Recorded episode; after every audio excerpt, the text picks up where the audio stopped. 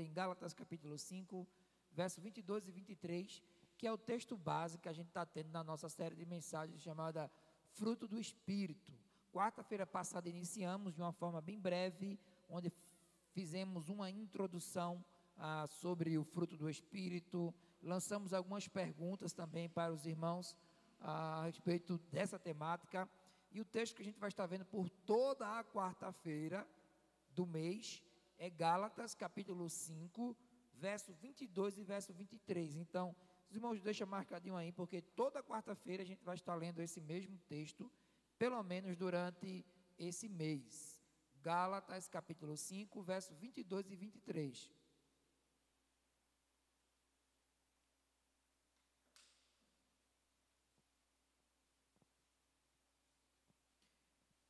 Diz assim a palavra de Deus. Mas o fruto do Espírito é amor, alegria, paz, longanimidade, benignidade e bondade, fidelidade, mansidão e domínio próprio. Contra essas coisas não há lei. Amém? Que Deus aplique Sua palavra nos nossos corações. Vimos algumas coisas semana passada a respeito do fruto do Espírito, né? A ideia da palavra fruto, pelo menos no nosso dicionário português, no caso, né, a etimologia da palavra, ou seja, aquilo do que significa a palavra fruto, ela vem de ideia de prole, de efeito, de resultado, de utilidade, de rendimento, né, de serviço. A ideia do fruto tem muito aquilo do que rende, muito aquilo que, que, que sai de algo para render algo, né? Esse seria o sentido no português no nosso dicionário, mas já no sentido bíblico está sempre ligado àquilo do que é as nossas atitudes. No texto de Mateus capítulo 7, verso 17 ao 20, vai falar a respeito disso, que o fruto, essa palavra fruto, no sentido bíblico, traz mais a ideia das nossas atitudes.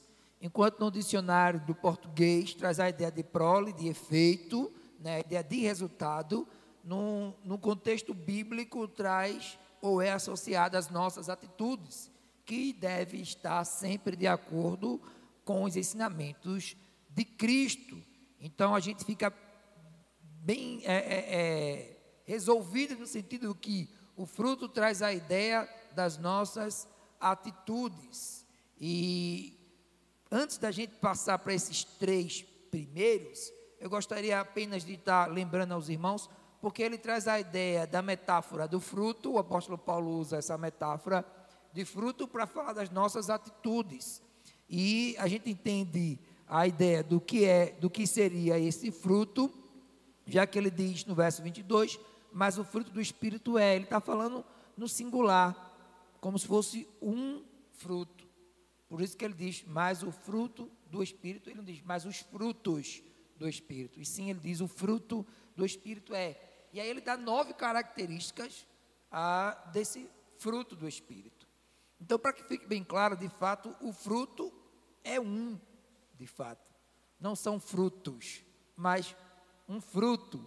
Por isso o apóstolo Paulo diz, mas o fruto do Espírito. Então, irmãos, deixando claro que esse fruto é o próprio Espírito. O Espírito de Deus é o fruto dele nas nossas vidas. E é interessante que essas nove qualidades só é possível através desse fruto. Se eu não tiver o fruto do Espírito, eu não vou desenvolver essas atitudes que esse fruto, na verdade, ele tende a desenvolver.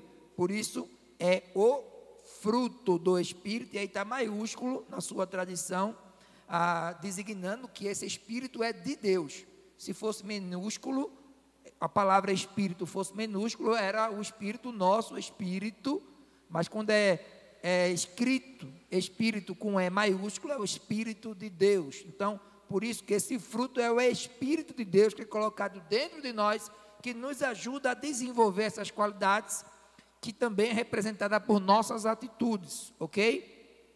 Essa metáfora do fruto, ela aparece várias vezes no Novo Testamento, porque também traz o sentido de atitudes ou de resultados, conforme Mateus 3,8 nos fala isso, e há outros textos também que nos fala isso. Então, esse fruto, ele desenvolve qualidades morais e divinas através dos resultados das nossas ações. Então a gente tem três coisas interessantes rapidinho para falar sobre esse fruto. Primeiro, a origem desse fruto, ele é sobrenatural, por isso é espiritual. Então não vem do homem, né, irmãos? E às vezes a gente percebe que tem pessoas que acham que essas qualidades desse fruto é humana. E é por isso que aí faz várias buscas pessoais para ter o espírito. Então, eu preciso fazer isso, eu preciso fazer aquilo, eu vou fazer jejum, eu vou subir o morro, eu não vou usar isso, eu não vou usar aquilo, e vou fazer não sei quanto tempo. Então, há um monte de misticismo em busca daquilo, como se fosse algo a que eu pudesse, através dos meus atos, ah, receber ou pegar. Então a gente vê que a origem desse fruto ela é sobrenatural, ela é divina. Ela não é humana. Então, por mais que a gente faça coisas humanas, nós não vamos receber dessa forma. Quem é o dono desse fruto do Espírito é Deus. E Deus dá a quem Ele quer. Então a gente precisa entender isso.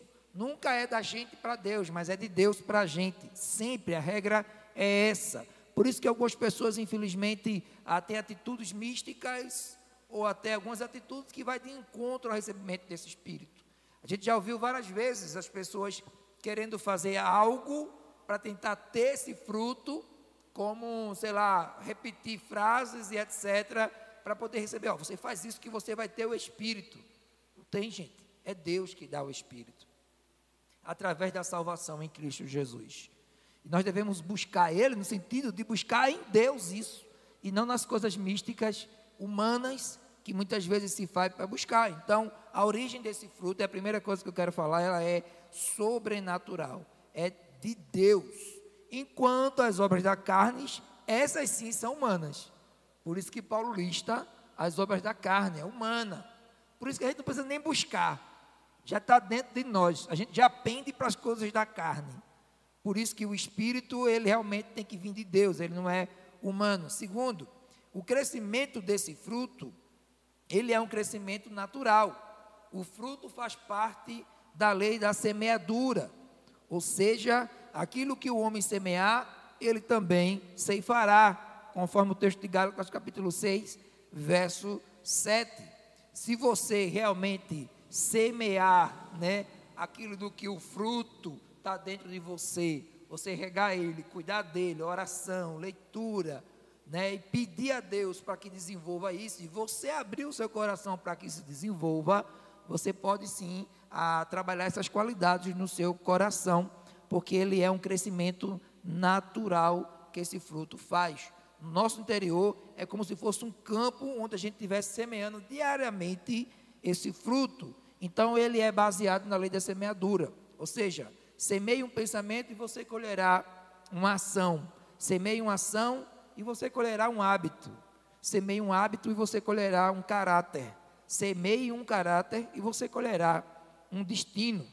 Se você deseja que o Espírito produza esse fruto em você, forneça-lhe o meio para ele poder desenvolver. E esse meio é através de oração, através da leitura da palavra de Deus. Terceiro, ah, diz que esse fruto, ele é uma maturidade gradual.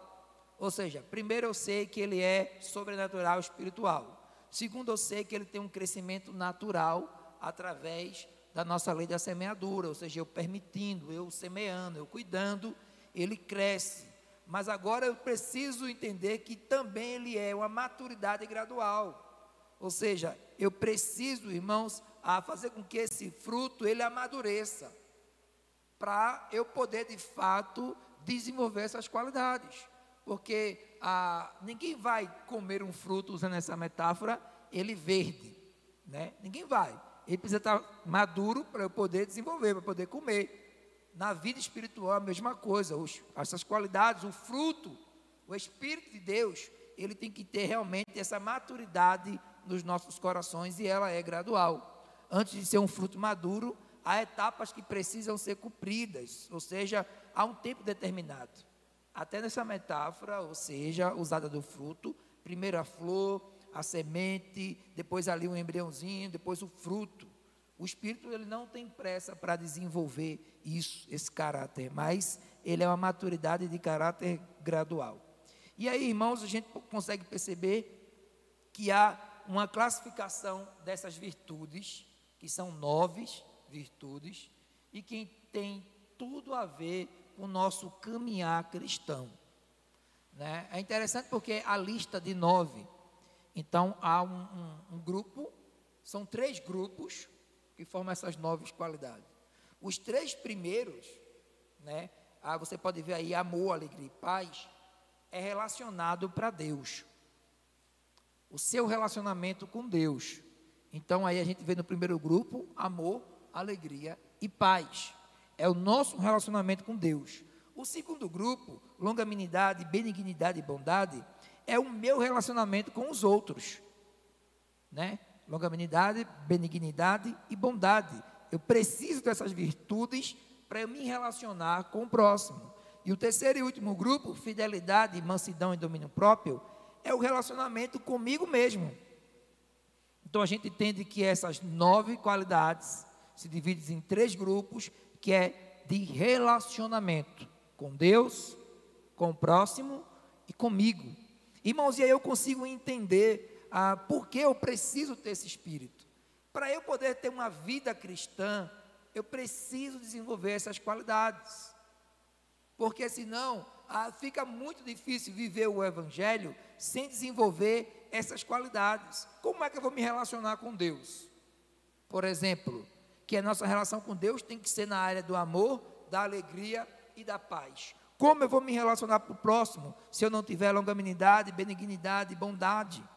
E como eu vou me relacionar, irmãos, comigo mesmo, se, se eu não tiver fidelidade, mansidão e domínio próprio? Então, essas qualidades têm muito a ver ah, com o nosso relacionamento com Deus, com o próximo e conosco mesmo. Então, como eu tinha falado na quinta, desculpa, na quarta-feira passada, a gente tenta expor, vamos tentar expor esses três primeiros que têm a ver com o nosso relacionamento com Deus.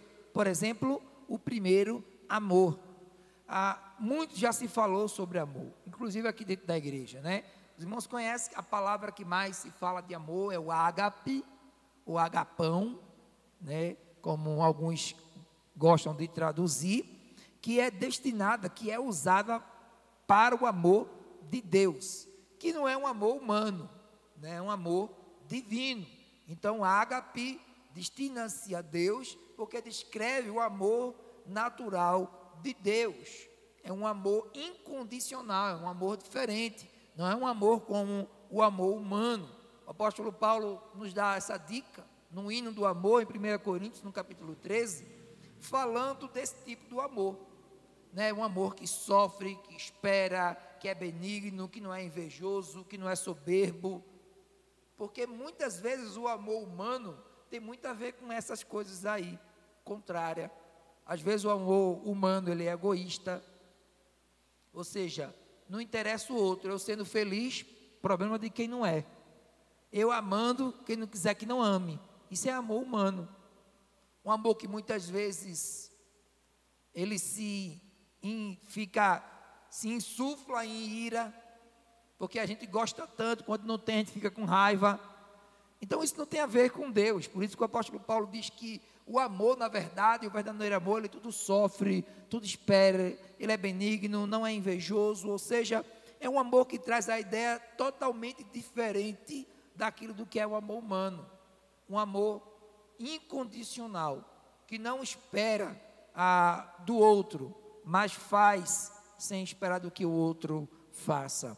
E irmãos, o apóstolo Paulo leva isso tão a sério que ele diz que nada do que a gente venha a fazer no reino de Deus, se não for condicionado por amor, não vale de nada. Do que adianta, sabe, pessoa dar o maior dízimo na igreja, mas se ele não tiver amor, não está servindo de nada. Às vezes a pessoa é um ótimo pregador, muito, uma oratória muito linda, prega muito bem, mas não tem amor, não serve de nada também. Então, o amor é a ferramenta, é a qualidade principal do cristão. Você conhece um verdadeiro cristão pelo amor que ele desenvolve. Não é pelo que ele sabe as outras qualidades, mas o amor primeiramente. Porque no livro de 1 João vai dizer que Deus é amor. E como eu represento Deus, como eu quero imitar a Deus, como eu sou um representante, um cristão, se eu não tenho amor. O amor é a primeira introdução desse fruto do Espírito. É sem dúvida a fonte originária de todas as outras virtudes que a gente está aqui falando. O amor é o caminho mais excelente que um cristão deve trilhar. Sem amor, irmãos, fica difícil da gente testemunhar. E você consegue perceber nas pessoas, nos cristãos, quando não tem amor. Sempre lembre de 1 Coríntios 13. Lá ele nos dá a dica de como é esse amor. Porque muitos dos que dizem que têm amor, eles de fato não desenvolvem aquelas características que está lá em 1 Coríntios, capítulo 13. Porque o verdadeiro amor de Deus, ele nos faz viver uma vida com o Senhor e com o próximo. O verdadeiro amor, ele é capaz de sofrer, de pensar o bem, de não invejar, de ser humilde, de ser puro, de não ser egoísta, de crer sempre, de folgar com a verdade, de ter esperança, de ter capacidade. E podemos afirmar que esse verdadeiro amor ele nunca falha. Então, o cristão, ele deve desenvolver a qualidade do espírito ou do fruto do espírito chamado amor. Sem ele, irmãos, nós não conseguimos fazer mais nada. De fato, o amor ocupa o lugar mais alto, o posto mais alto da virtude do cristão, porque Deus é amor. O apóstolo Paulo diz, sabe, mesmo que eu falasse a língua dos anjos, dos homens, se eu não tivesse amor, eu nada seria. Porque só é preciso ser cristão com amor. Eu não consigo ver um cristão que não ama. Eu acho que ele não é cristão. Para a gente desenvolver a vida na igreja, fico lembrando de quantas pessoas que talvez esteja 30, 40 anos na igreja. Irmãos, é amor. Se não tiver amor, não tem não. Sair da nossa casa, vir cultuar, os desafios que a igreja muitas vezes nos coloca em nossas vidas, as distâncias, o cansaço e tudo isso a gente está ali fazendo por amor. É o amor que nos impulsiona a viver a vida cristã. É o amor que nos impulsiona, sabe, a ser igreja. Se não tiver amor, não tem como fazer. De fato, o amor ele expressa o conteúdo total da fé cristã. O amor é a essência do caráter divino, porque Deus é amor, como aqui já falei no livro de 1 João, capítulo 4, verso 8. Então, a virtude mais alta, o posto mais alto das qualidades do fruto do Espírito, o primeiro é amor. Sem ele, não tem como a gente ser um cristão de verdade. Segundo, alegria. A palavra alegria né, traz o sentido de chariz, ou seja, gozo, graça, bem-estar espiritual. É, uma, é um resultado de uma correta relação com Deus. É uma alegria que não é humana também, mas sim divina. Porque sem essa alegria que vem do Espírito, irmãos, certamente a gente não ia conseguir viver uma vida espiritual. Porque como estar alegre no momento de tanta dor, de tanta tribulação, de tanta dificuldade, às vezes são tantos problemas na nossa vida, como explicar uma alegria que supera tudo isso? A alegria da salvação, por exemplo. A alegria de ter certeza que um dia todos nós estaremos juntos com o Senhor lá no céu. Que por mais dor que a gente tem aqui nessa terra, é saber que nós temos alegria que um dia tudo isso vai passar. Como diz o texto de Apocalipse, lá não haverá mais choro, não haverá mais pranto, não haverá mais dor. Isso, irmãos, tem que alegrar o nosso coração. E a alegria é um fruto do Espírito.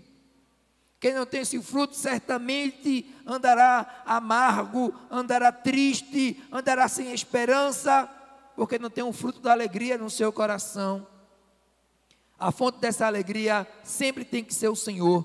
Nós não andamos por circunstâncias, mas andamos pela fé. A gente não anda pelo que a gente vê ao nosso redor, mas a gente anda olhando para Jesus, que é o autor e consumador da nossa fé. A alegria do Senhor é a nossa força, diz a palavra de Deus. Então, o fruto do Espírito, chamado alegria, irmãos, ele de fato precisa acontecer no nosso coração. É a chamada da alegria da fé, como diz Romanos 15, no verso 13. A alegria do Espírito Santo, essa alegria independe das circunstâncias, como aqui já falei, das coisas externas. Ela desfruta, ela existe, mesmo no meio das aflições e tristeza da vida a alegria do Espírito ela pulsa. O Espírito nos traz uma alegria que não tem como base as circunstâncias, mas o amor dele, a sua graça, a promessa que está para cada um de nós. Uma alegria permanente e não alegria artificial. Uma alegria que não depende de dinheiro, de status, de poder, mas uma alegria que vem do Senhor, que é permanente, que me faz ser feliz, mesmo nas necessidades. Uma alegria que confia em Deus e que nos faz ser fortes, ainda que em meio às nossas fraquezas. Como não, irmãos, desenvolver essa alegria no nosso coração? Como enfrentar os problemas desse mundo se a gente não houver a alegria do Espírito que nos faz caminhar? Então, a gente vê a importância do amor como fruto do Espírito, mas também a importância da alegria, que também é desenvolvido por esse Espírito. Por fim, a paz, alegria, amor, alegria e paz. O termo paz, do, do original hebraico, traz o sentido da shalom. E é a gente até conversarmos, conversamos ontem num grupo, no curso que tem sido feito de forma online, Viva com Justiça, que a gente iniciou ontem, né? Tinha gente do, do, Rio Grande do Norte, tinha gente da Paraíba, tinha gente lá de daqui de Pernambuco, de várias cidades reunidas nesse, nesse curso, e a gente falou sobre essa shalom, sobre essa paz. E é uma paz de plenitude, não é uma paz de qualquer forma. Não é uma paz como o mundo fala aí, aqueles que botam a bandeira branca, uma camisa branca e faz carreata no meio da rua. Não é esse tipo de paz. Que esse tipo de paz, ela é, é um tipo de paz que é, sabe, irmãos, de, de faz de conta que não é uma paz verdadeira, que não é a paz de evento, mas é uma shalom, uma paz que traz plenitude, inclui tudo quanto Deus tem dado em todas as áreas da vida. A paz é uma dádiva de Deus, conforme Salmo capítulo 4, verso 8. E pode ser desfrutada somente na presença de Deus. Por isso o salmista diz, no Salmo capítulo 4, verso 8: Em paz me deito e logo pego no sono porque só tu, Senhor, pode cuidar disso. Então, irmãos, como eu poder dormir em paz? Foi o que o salmista disse. Em paz eu me deito e pego no sono, porque só tu é que cuida. Só Jesus pode realmente resolver tudo e trazer paz para o nosso coração. E aí, aproveitando esse momento e pedindo aos irmãos que não esqueçam de estar orando pela nossa irmã Deise, a família do nosso irmão Ramsés, que está passando por uma dificuldade muito grande de saúde na família. E eu tenho rogado a Deus essa paz na vida da Deise, que mesmo em meio a tanta tribulação, que o Espírito do Senhor produza essa qualidade do fruto do Espírito na vida dela, trazendo paz, uma paz completa em meio a tanta dificuldade, e que ela possa dizer como salmista, em paz me deito, mesmo em dificuldade. No contexto do Novo Testamento, Jesus, ele é a representatividade da nossa paz. Ele é a paz plena e nós devemos confiar nele. Nele, nele encontramos sossego, mesmo em meio à tribulação. A paz de Cristo, de verdade, irmãos, não significa ausência de guerra, mas é uma tranquilidade interior. Ter a paz de Cristo não significa que você não vai ter problema mas ele nos faz ter paz mesmo em meio aos problemas. Uma paz que faz promotores do reino de Deus na terra, uma paz que nos faz ser esse representante em que as pessoas olhem para nós e não consigam compreender o que é que está acontecendo. É uma dádiva sobrenatural. Em Cristo nós temos paz com Deus. E a paz de Deus é habitada em nós através de Cristo. Cristo, em todo o seu ministério, promoveu paz entre os homens. No contexto do Novo Testamento, em que Jesus estava aqui na terra em vida, existia um contexto terrível com o Império Romano. Sabe, irmãos, existia um problema político horrível, a igreja estava sendo perseguida. O imperador, por qualquer coisa, mandava matar e era, era teatro para todo mundo ver. E os judeus queriam que se levantasse o Messias para trazer libertação. Alguém que ia trazer, ia comandar uma guerra contra o Império Romano, porque era um momento de opressão e dificuldade. Mas Cristo veio trazer paz. Mas Cristo veio trazer, sabe, irmãos, essa certeza mesmo em meio a tanta incerteza e dificuldade. Cristo, em todo o seu ministério, proveu paz entre os homens. O Espírito Santo desperta-nos para um compromisso com paz. O Evangelho nos alista para sermos instrumentos de paz e levar e levar-nos a mergulharmos e a desfrutarmos dela como quem desfruta de um rio num dia de calor. Essa paz que há em Cristo é a paz que o Espírito Santo promove nos nossos corações. A paz é o primeiro fruto que se observa após o perdão dos pecados. Quando a gente entrega a nossa vida a Jesus, quando a gente temos os nosso, nossos pecados perdoados, a primeira coisa que sentimos é paz. É a primeira coisa que a gente sente quando a gente entrega a vida a Jesus. Os pecados estão perdoados. É a paz de Deus entra no coração. Coisa que a gente não sabe nem explicar.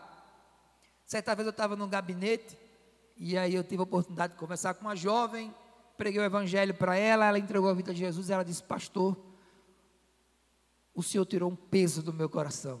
Eu disse: "Eu não, Jesus". Mas era, ela não sabia, mas era a paz que ela estava sentindo. Porque ela estava atribulada e quando ela recebe o espírito, a primeira característica, o primeiro fruto que se observa é a paz no coração, quando a gente entrega a nossa vida a Jesus. Então, irmãos, que possamos permitir, sabe, nosso relacionamento com Deus, o amor, a alegria e a paz.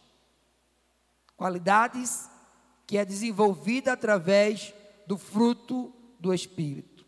O Espírito Santo, ele quer desenvolver isso no meu e no seu coração.